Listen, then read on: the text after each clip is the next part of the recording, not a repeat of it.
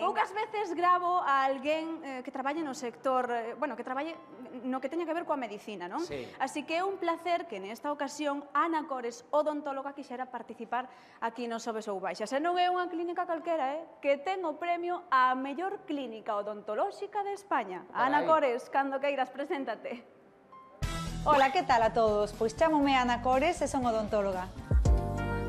As patoloxías bucais máis frecuentes están a caries e as enfermedades das encías. Que vos recomendo? Prevención. Hai que acudir periódicamente ao dentista para facer esas revisión rutinarias que poden facer que os tratamentos non, non sexan logo máis complexos e máis complicados. Espacios entre dente e dente.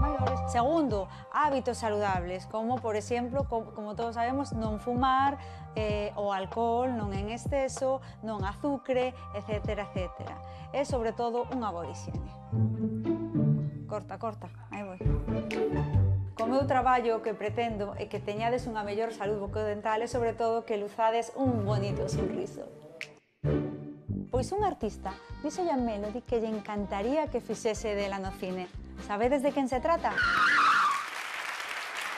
Non sei, pero Ana Cores vai te matar, Tamara, a ti e o equipo de, de edición, eh?